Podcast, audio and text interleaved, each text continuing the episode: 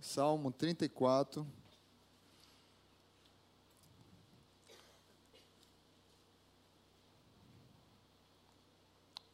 Diz assim a palavra de Deus. Salmo de Davi, quando ele se fingiu de louco diante de Abimeleque, que o expulsou e depois ele partiu. Bendirei o Senhor o tempo todo, os meus lábios sempre o louvarão, minha alma se gloriará no Senhor. Ouçam os oprimidos e se alegrem. Proclamem a grandeza do Senhor comigo, juntos exaltaremos o seu nome. Busquei o Senhor e ele me respondeu, livrou-me de todos os meus temores. Os que olham para ele estão radiantes de alegria, seu rosto jamais mostrará decepção. Este pobre homem declarou e o Senhor é, clamou e o Senhor o ouviu e o libertou de todas as suas tribulações. O anjo do Senhor é sentinela ao redor daqueles que o temem e os livra. Provem e vejam como o Senhor é, bem, é bom. Algumas versões dizem: provai e vede quanto o Senhor é bom. Como é feliz o homem que nele se refugia. Temam o Senhor, vocês que são seus santos, pois nada falta aos que o temem. Os leões podem passar necessidades e fome, mas os que buscam o Senhor de nada têm falta. Venham, meus filhos, ouçam-me, eu ensinarei a vocês o temor do Senhor. Quem de vocês quer amar a vida e deseja ver dias felizes? Guarde a sua língua do mal e os seus lábios da falsidade. Afaste-se do mal e faça o bem. Busque a paz com perseverança. Os olhos do Senhor voltam-se para os justos, e os seus ouvidos estão atentos ao seu grito de socorro. O rosto do Senhor volta-se contra os que praticam mal, para apagar da terra a memória deles. Os justos clamam, o Senhor os ouve e os livra de todas as suas tribulações. O Senhor está perto dos que têm o coração quebrantado e salvos de espírito abatido. O justo passa por muitas adversidades, mas o Senhor o livra de todas. Protege todos os seus ossos, nenhum deles será quebrado. Aqui é uma referência profética a, a Jesus. E o próprio Davi que passou por isso e não teve osso quebrado. 21. A desgraça matará os ímpios, os que odeiam o justo serão condenados. O Senhor redime a vida dos seus servos. Ninguém que nele se refugia será condenado. Oremos. Pai bendito, nós queremos pedir por tua palavra Pedir para que os teus filhos encontrem um coração, que o Senhor encontre em nossos corações um coração quebrantado e contrito. Queremos colocar diante do Senhor a vida do nosso, nosso irmão Linaldo.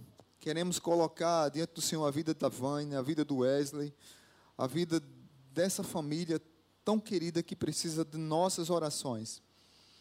E queremos pedir nesse momento por esse momento da pregação, que as vidas aqui sejam alcançadas, que aqueles que nos escutam, que aqueles que, nos, que vão nos ouvir futuramente pelo podcast ou pelo YouTube, que todas as cadeias caam por terra agora e que unicamente a tua palavra seja proclamada para a salvação daqueles que se renderem ao Senhor e para a edificação da tua igreja. No nome de Jesus. Amém. Queridos, esse texto, esse texto é uma situação bem delicada que Davi estava passando. Situação realmente desesperadora, onde a fé de Davi tombou um pouco e foi vacilante. Davi ainda não era rei de Israel, o rei era Saul. É, foi logo após o encontro de Davi com Jonatas, que Jonatas disse: Davi, tu tem que ir embora porque papai quer te pegar, quer te matar. E Davi, em desespero, ele foge, mas antes de fugir, ele passa em Nob. E quando ele passa em Nob, ele procura o sacerdote Aimeleque. e diz para Emelec que o rei mandou-lhe numa missão. Mentira, ele estava fugindo do rei e ele estava com medo. E Davi desesperadamente pensa: para onde eu vou fugir? Mas antes dele fugir para o local que ele iria, que a gente vai chegar lá, ele passa nesse sacerdote pega e diz assim: Olha, eu preciso de uma arma, eu estou sem arma. O rei me, me mandou fugir, eu rapidamente fugi e nessa fuga esqueci de pegar minhas armas. E também nós estamos com fome. O sacerdote diz: Olha, os homens tiveram alguma relação com, mulher, com mulheres? Não, então nós só temos aqui pão consagrado. E o pão tinha sido trocado naqueles dias que era próximo, era de sexta para sábado, e ele deu o pão consagrado para Davi e para os seus soldados. E ele disse: Eu só tenho uma arma aqui. A única arma que tem aqui é a arma de Golias. E ela está em tal lugar, pode pegar e levar. E ele pegou a arma de Golias. Golias foi aquele gigante que Davi havia matado em Gate. Só que Davi decide fugir para onde, gente? Davi decide fugir justamente para Gate. Porque ele imaginou, veja o desespero de, de uma tribulação que pode fazer com a pessoa. Davi teve sua fé abalada, Davi mentiu para o sacerdote, Davi pegou a espada do gigante de Golias e Davi fugiu para a cidade do gigante Golias, porque ele imaginou assim, veja o pensamento dele. Se eu fugir para Gate, que é inimigo de Saul, talvez Saul seja o último lugar, o único lugar que ele não imagine que eu possa ir. Mas Davi esqueceu que os filisteus e os gaditas, os gatitas, eram inimigos dele também, do próprio, do próprio Davi. Mas Davi decide fugir para lá. Foge para uma terra inimiga e desconfia dele, talvez acha que Saul não ia pensar que ele tivesse lá. Isso você encontra, depois você pode ler à tarde em casa. É um texto interessante. Lá em 1 Samuel, capítulo 21 e 22. Capítulo 21 e 22 de 1 Samuel. Davi chega em Gate, e quando ele chega em Gate, o que é que acontece? Ele é levado ao rei. E ele fica preso por um tempo, porque os homens começam a dizer assim: não é esse que é o rei de Israel, veja bem, ele não era rei ainda, mas na boca do povo Davi era o rei, inclusive dos inimigos de Israel. Não é esse que as pessoas cantam lá em Israel, as mulheres, o cântico das mulheres de Israel. Saul matou milhares, mas Davi matou dez milhares. E o que acontece é que Davi, que tinha mentido para o sacerdote, que tinha fugido para a terra dos inimigos, que tinha pego a espada daquele que ele matou, do gigante Golias, agora se faz de louco de frente do rei Aquis.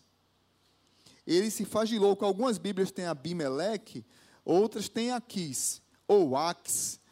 Eu vou chamar Aquis. Mas Abimeleque é um nome dinástico, não é que a Bíblia está se contradizendo. Abimeleque não era o nome dele, era o nome da, da dinastia daquele reinado. O nome do rei era Aquis. Então ele fica de frente de Aquis e ele se faz de louco. E Aquis fica irado, diz: Vocês trazem um louco para mim? Já basta, já basta de tanto doido que tem na minha terra. É, literalmente ele fala isso, você vai ler, ler na Bíblia, já baixa de tanto louco que tem aqui na, terra, na minha terra, manda esse homem sair daqui. E aí expulsam Davi de lá, e quando Davi é expulso, ele vai para um lugar chamado Caverna de Adulão. E lá na Caverna de Adulão, Davi compõe dois salmos, quatro salmos, mais especificamente, mais dois especialmente, por conta dessa situação. O Salmo 34, que é o que a gente leu, que é o, o contexto desse salmo é esse que eu falei agora. E o Salmo 56, que é uma oração de Davi quando estava preso lá e se fez de louco e, e foi expulso. Então, o Salmo 56 é uma oração, outra boa leitura para você fazer hoje à tarde. Salmo 56 é a oração de Davi e o 34 é uma canção de libertação. Então eu quero trabalhar nesse salmo alguns versos. Hoje eu vou falar sobre quebrantamento. E tem uns, uns versos aqui famosos. O verso 7, que é muito conhecido. O anjo do Senhor acampa ao redor daquele que os, temam, os temem e os livra. É, o verso 8 é um outro versículo famoso aqui. Prove e veja como o Senhor é bom. Vocês conhecem, né? É, verso 18: O Senhor está perto dos que têm o coração quebrantado e salva os que têm o coração abatido. É um outro texto que, que é conhecido aqui desse salmo. Nós temos a tendência, nós temos a tendência de adorar a Deus, de nos alegrar com o Senhor, quando está tudo sob o nosso controle. Mas quando as coisas saem do controle, nós temos a tendência de vacilar na fé e de reclamar. E não uma atitude de quebrantamento. Geralmente a nossa atitude é contrária a, a uma adoração. Quando deveria ser um lamento, que eu sempre falo aqui para vocês: lamento é um recurso maravilhoso que a Bíblia nos deu. Lamentar diante de Deus é diferente de murmurar e de reclamar. Quando as coisas estão no nosso controle, tudo do nosso jeito, a gente está feliz demais. Quando foge um pouquinho do nosso controle, nós somos ensinados e nós parece que nós eh, nesse mundo é, fast food, nesse, nesse mundo drive-thru, tudo rápido demais que nós vivemos, quando as coisas fogem do nosso controle, a nossa tendência é reclamar. Então eu queria falar hoje de um coração quebrantado e trazer algumas características de um coração quebrantado. E aí vou focar em alguns versículos de um, desse texto sobre um coração quebrantado. Quatro lições aqui para mim e para você. Um servo com um coração quebrantado. Primeiro, ele tem alegria radiante ou alegria que irradia. O verso do 1 ao 5, mais especificamente o verso 5, o 4 e o 5, busquei o Senhor e ele me respondeu e livrou-me de todos os meus temores. Os que olham para ele estão radiantes de alegria, seu rosto jamais mostrará decepção. Aqui não é um convite a você não sofrer, aqui não é um convite a você não chorar. Pelo contrário, eu ensino sempre aqui: olha, se, se, a, se a sua vibe está de tristeza, fique triste, mas entenda que o Senhor está no controle. Entenda que o crente ele foi chamado para viver em abundância de vida, mesmo nos momentos de tristeza. O texto diz assim: os que olham para ele estão radiantes de alegria. É, seus rostos, seus rostos jamais mostrarão decepção. A alegria do Senhor é a nossa força. Seu entusiasmo está com o coração feliz, está com o rosto aformoseado de alegria. Por mais que esteja, estejamos tristes, a gente pode expressar alegria no Senhor. Vocês estão entendendo o que eu estou falando? Quem tem o Espírito Santo de Deus, quem teve o um encontro com Jesus, por mais que esteja passando por tristeza, ele pode expressar alegria. Não tem nada a ver isso aqui com positivismo, mas tem a ver com crer nas promessas do Senhor. Se você crê nas promessas do Senhor na sua vida, se você crê que o Senhor é Senhor da sua vida, se o seu olhar está colocado no Senhor, você entende que o Senhor nunca te decepciona. Amém? O Senhor nunca te decepciona. Somente um coração quebrantado e contrito, ele pode experimentar o quanto Deus é bom. Quem não tem um coração quebrantado e contrito, vai ter um coração azedo, um coração amargurado, um coração cheio de lamúrias o tempo todo, sempre reclamando o tempo todo. E aí, gente, vamos ser sinceros, é muito ruim para a gente ficar perto de alguém que sempre reclama o tempo todo. Imagine Deus o tempo todo ouvindo gente que só faz reclamar. Nunca está bom na vida, nunca tem um brilho de esperança na vida, nunca tem um fogo de, de satisfação na vida, nunca, sempre a pessoa está reclamando. Sempre está tudo ruim. Cristianismo é uma religião da alegria. Cristianismo é a religião da alegria. Você tem tido alegrias no Senhor? John Piper, ele fala sobre satisfação em Deus. É a tese, grande tese da vida dele. Ele fala sobre estar satisfeito em Deus. Você tem estado satisfeito com o Senhor? E a, e a ideia lá do Salmo 23, o Senhor é meu pastor e eu estou satisfeito. O Senhor é meu pastor, eu estou satisfeito. Eu estou alegre. O Senhor está no controle da minha vida. Eu sou um servo com coração quebrantado, por isso a minha vida expressa uma alegria contagiante. Por mais que você esteja passando por lutas, por mais que você esteja triste, por mais que você esteja derramando lágrimas, o seu coração, a sua vida, o seu rosto deve expressar a alegria do Senhor, e a alegria do Senhor é a nossa força. Amém? É difícil viver isso, mas é possível viver isso. Segunda lição: um servo com o coração quebrantado tem uma vida de oração. Davi, por mais que a sua fé vacilou, e é interessante demais que por mais que Davi tenha vacilado na fé, tenha errado, Deus conduziu a vida de Davi em processo de restauração. Por mais que você vacile na sua fé, Deus não vacilará nas promessas dele para a sua vida. Amém? Por mais que você vacile na sua fé, Deus não vacilará nas promessas dele para a sua vida. Ele está no controle das suas vidas e, e Ele conduz a sua vida. Está doendo? Está difícil? Está baqueado? Está com a fé vacilante? Deus ele vai conduzir a tua história. Por mais que você quebre a cara no meio do caminho, você diga, não, eu quero ir por esse caminho aqui. Deus dizendo, não, o caminho é esse aqui. Você lembra de Jonas, né?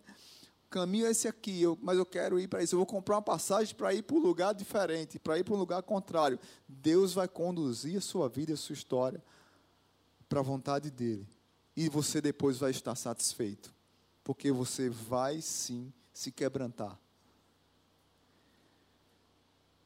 Coração, um, um servo com coração quebrantado tem vida de oração. Verso 15, verso 15 ao 17 diz assim: Os olhos do Senhor voltam-se para os justos, e os seus ouvidos estão atentos ao seu grito de socorro.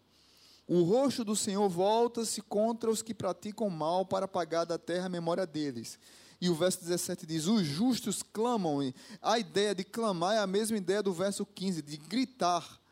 Os justos gritam, clamam, e o Senhor ouve e os livra de todas as suas tribulações. E aqui eu queria trazer uma lição sobre oração. A oração tem sido uma prática na sua vida e quando você ora, você tem visto e tem sentido a experiência de Deus responder suas orações?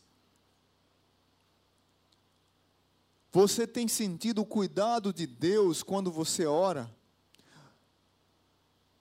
Por mais que seja difícil as adversidades que nós passamos, quando nós entendemos que uma vida de oração é uma vida diferente, uma vida a sós com Deus, uma vida de, de quebrantamento, de joelho dobrado na presença de Deus, quando você compreende isso, você entende que Deus não, não lhe convida de maneira nenhuma e nunca mentiu para você dizendo que você não iria passar por adversidade.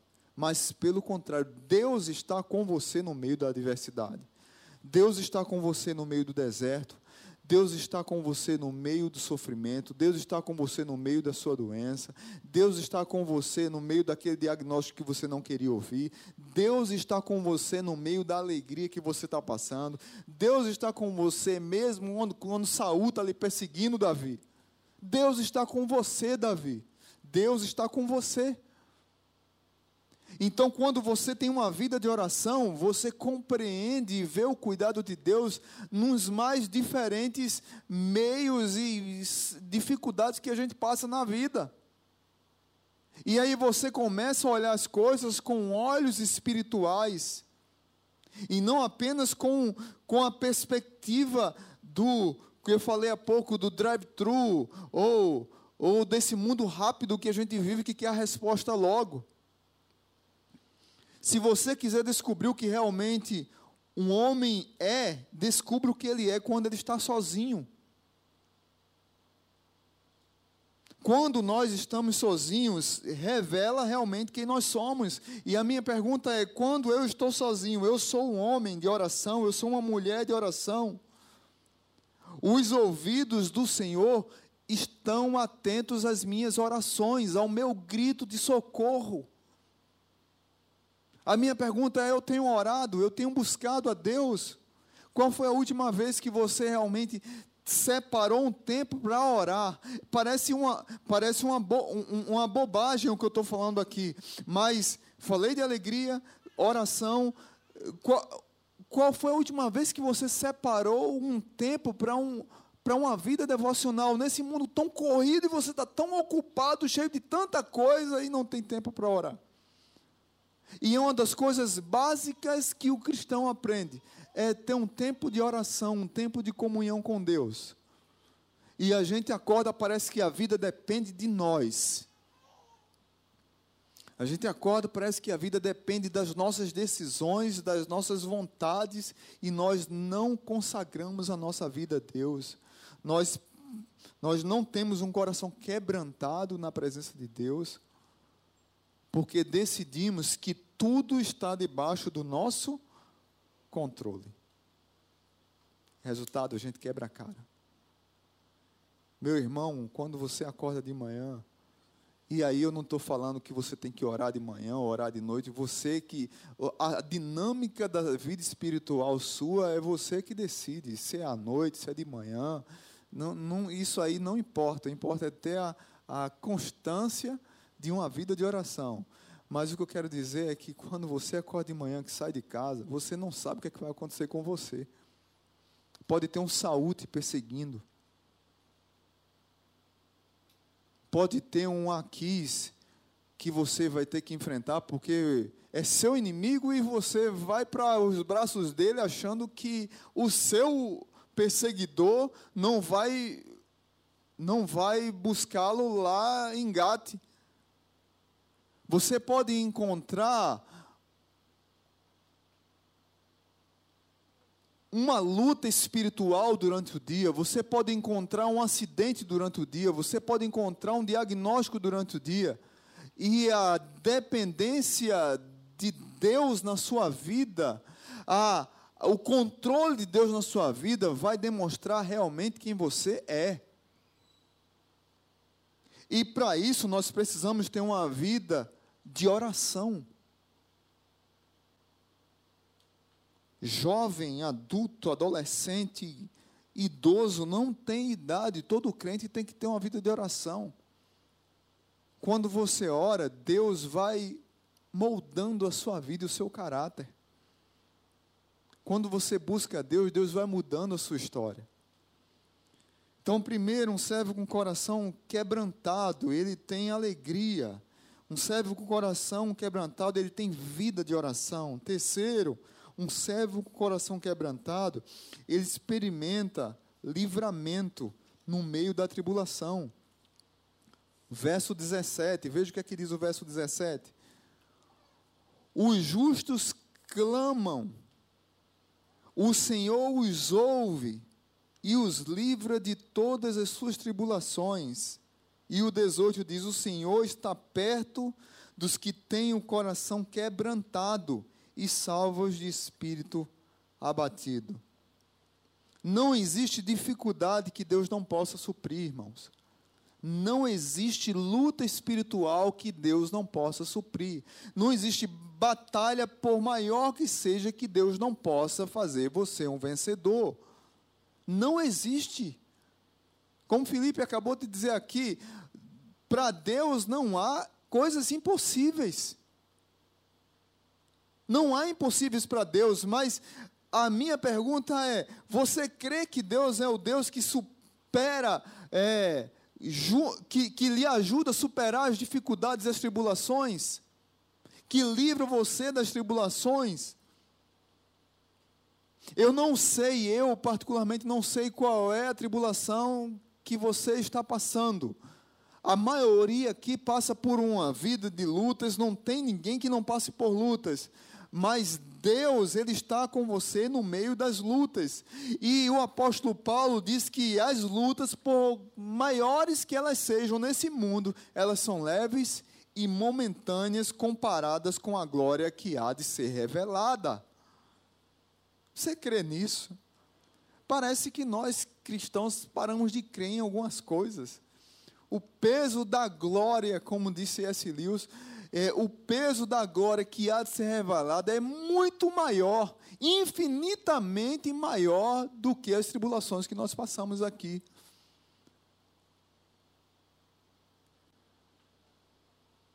Um sentimento assim faz com que o cristão tenha uma fé contagiante. E uma fé contagiante é terreno fértil para as maravilhas e os milagres de Deus. Um cristão que é uma pessoa de coração quebrantada, que, que é uma pessoa que crê nas promessas de Deus, que é uma pessoa que, que, que crê que Deus nos livra das tribulações, ela tem uma fé, não vou dizer uma fé inabalável, mas uma fé que contagia. Uma fé tão contagiante que essa fé se torna terreno fértil para Deus fazer milagres. Você conhece pessoas que sempre está contando milagres que Deus faz na sua vida, pequenos milagres, eu não falo de grandes milagres, não, pequenos milagres. A pessoa tem um coração tão grato, tão grato a Deus, que qualquer pequeno milagre, qualquer pequeno feito de Deus na sua vida, ela testemunha com tanta alegria que contagia você que está perto. Qualquer barreira que ela ultrapassa, qualquer tribulação que ela ultrapassa, ela conta como um milagre de Deus. Enquanto outros cristãos não têm habilidade para ver, porque talvez não tenham uma tanta intimidade com Deus, outros têm tanta intimidade com Deus, tem, tanta, tem tanta busca por Deus, que pequenos feitos na sua vida, Deus vai fazendo milagres e elas vão testemunhando. Olha, Deus fez isso na minha vida, fez isso. Como aquela irmãzinha que eu sempre conto aqui na igreja, que estava conversando com a irmãzinha fora de casa e Deus lembrou ela que ela tinha deixado um frango no forno e ela voltou para não deixar o frango queimar. E ela contava como um milagre de Deus, uma coisa simples. Mas estava conversando e passou do tempo e voltou, disse: Olha, o frango vai queimar, eu tenho que voltar para casa para não queimar o frango. Eu estou falando de coisas simples da vida, irmãos. como aquele jovem que ora, ora e, e é contrito e é quebrantado na igreja porque está precisando de um emprego. E quando consegue um emprego, der flash. Ele some da igreja. Não é? Porque o emprego era algo grande demais e era quase impossível conseguir. Quando consegue, ele parece que esquece do Senhor. Talvez vocês já viram várias pessoas fazer isso. Tá tudo bem demais, tudo arrumado demais, e aí quando consegue, abandona o povo de Deus, abandona a igreja do Senhor. Não volta com o coração grato. E quando vem a primeira tribulação, a primeira cacetada gospel, aí lembra do Senhor de novo. A nossa vida precisa de mais constância a nossa vida precisa de mais constância. Nós pare, é, parece que nós queremos viver sempre. A nossa vida precisa de constância, porque a vida real ela é cheia de altos e baixos.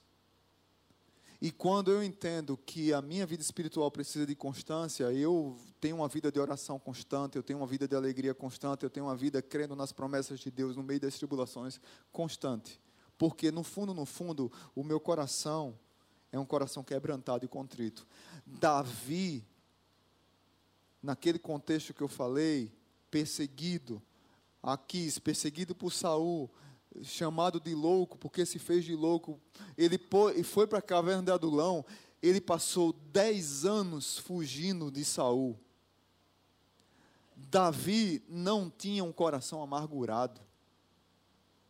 Davi compôs esses salmos lá na caverna, fugindo, dez anos fugindo. Davi poderia entrar num pântano do desespero. Davi poderia entrar num pântano da lamúria, mas ele não entrou. Ele aprendeu a lição no momento de desespero que ele passou e quando ele estava na caverna, voltou a ser um grande líder que ele era. E treinou pessoas para serem seus valentes.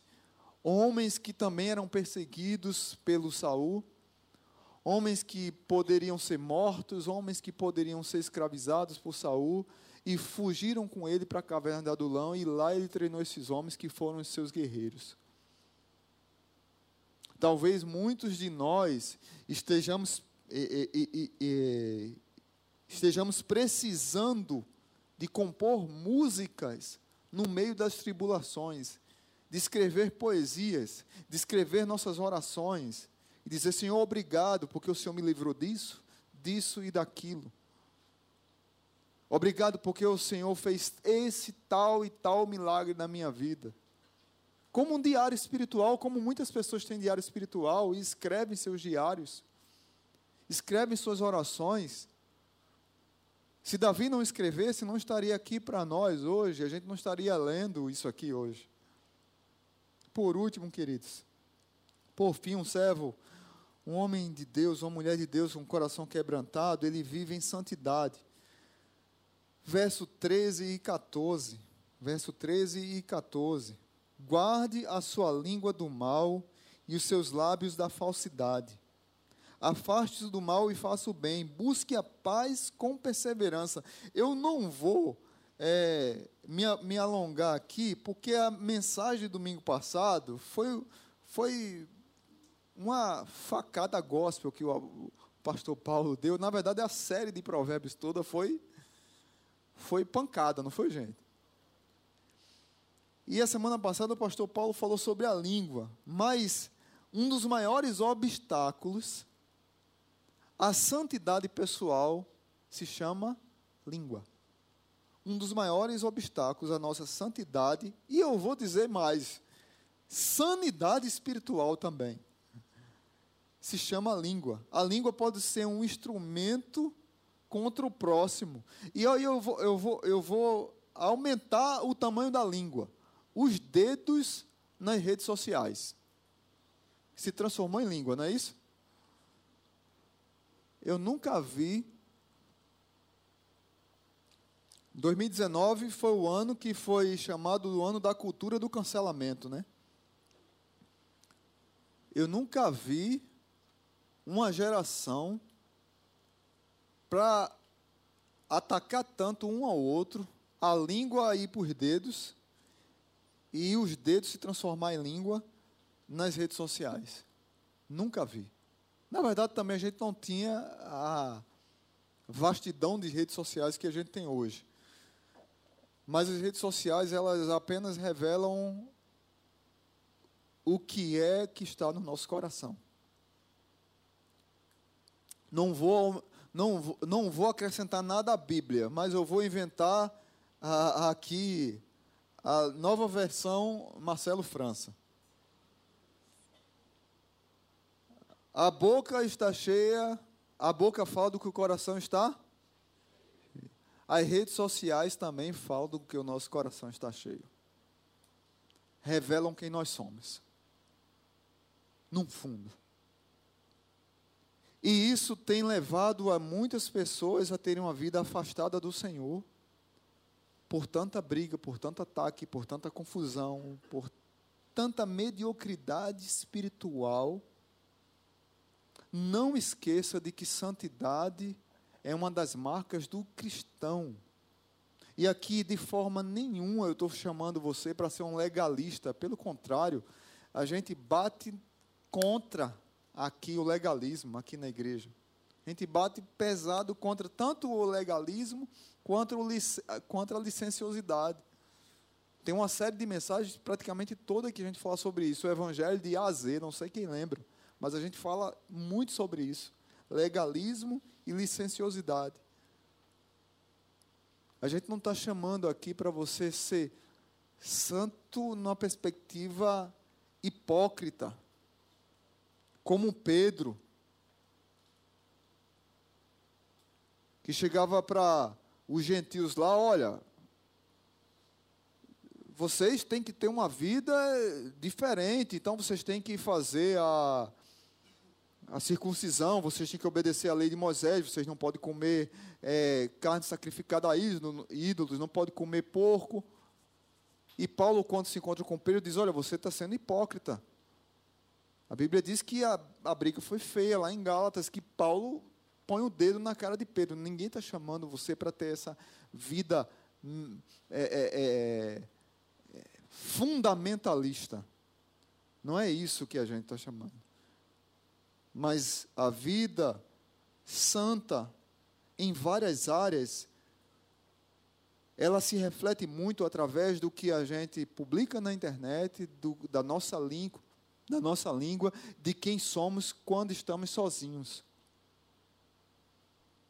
E aí, a minha, a, o meu convite para você é ser uma pessoa de um coração quebrantado e contrito, que transmite alegria, que ora, que crê que Deus está livrando você das dificuldades que você tem passado e que tem uma vida de busca constante por santidade.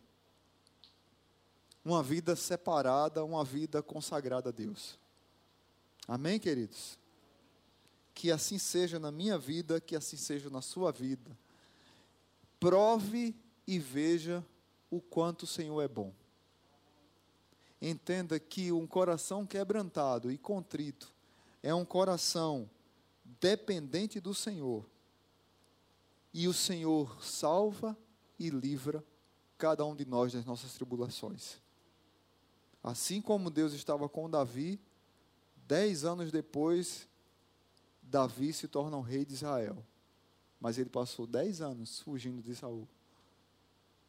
Mas ele não passou dez anos se fingindo de louco teve um dia que ele caiu na real.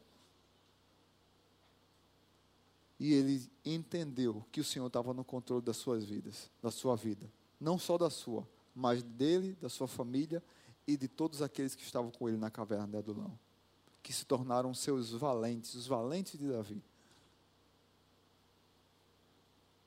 A nossa vida, por mais dificuldade que ela tenha, Deus está conosco no meio das tribulações. Curva sua cabeça e vamos agradecer ao Senhor. Pai Santo, nós te agradecemos pelo teu cuidado sobre nós. Houve um dia que o Senhor Jesus desceu dos céus, entrou nessa caverna chamada mundo, mais escuro das trevas, deu sua vida por nós, pregou o Evangelho por nós, para nos salvar, para mudar a nossa vida, nos resgatar do império das trevas, para que nós tivéssemos um coração quebrantado. A minha oração, Pai, é que o Senhor abençoe a tua igreja e que o Senhor fale ao coração de cada um de maneira especial, para que entenda, Pai, o valor de ser uma pessoa com coração quebrantado. Quantos de nós, quantos de nós já abandonamos a intimidade com o Senhor há muito tempo? E nós não temos mais aquele coração quebrantado e queremos estar no controle de todas as coisas e não nos quebrantamos na tua presença para depender do Senhor, para te buscar nas manhãs, nas tardes, nas noites, na constância do dia, ter uma vida de oração. Quantos de nós há muito tempo já nos enchemos de nós mesmos e queremos que tudo seja feito ao nosso jeito, na nossa hora, na nossa força, acreditando, acreditando que o mundo depende de nós, que as coisas dependem de nós, e aí abandonamos a caminhada de fé, a leitura da palavra, a meditação, a oração, a comunhão com os nossos familiares, a comunhão com a nossa igreja. Pai, nos ajuda, Pai. Quebranta os nossos corações, nos ajuda a ter intimidade contigo, nos ajuda a ter uma caminhada de dependência do Senhor, nos ajuda a formosear o nosso rosto para termos um coração que expresse alegria, para termos um coração, Pai, que expresse oração, para termos um coração que creia nos livramentos do Senhor e para termos um coração santo. Por mais que sejamos frágeis, é possível ter uma vida assim. Por mais que a nossa fé vacile, é possível ter uma vida assim. Nos ajuda como igreja a ter uma vida consagrada ao Senhor, para a honra e glória do Senhor, na dependência do Senhor. Que o amor de Deus o Pai, que a graça maravilhosa de Jesus e que a comunhão do Espírito Santo esteja sobre a igreja, para a glória do Senhor, no nome de Jesus, a igreja diz. Amém. Que Deus abençoe sua vida e a sua família.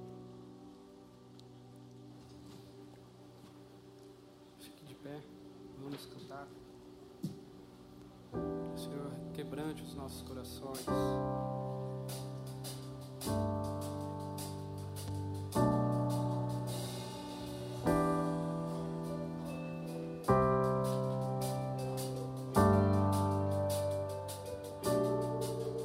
Nós estamos aqui tão sedentos de ti.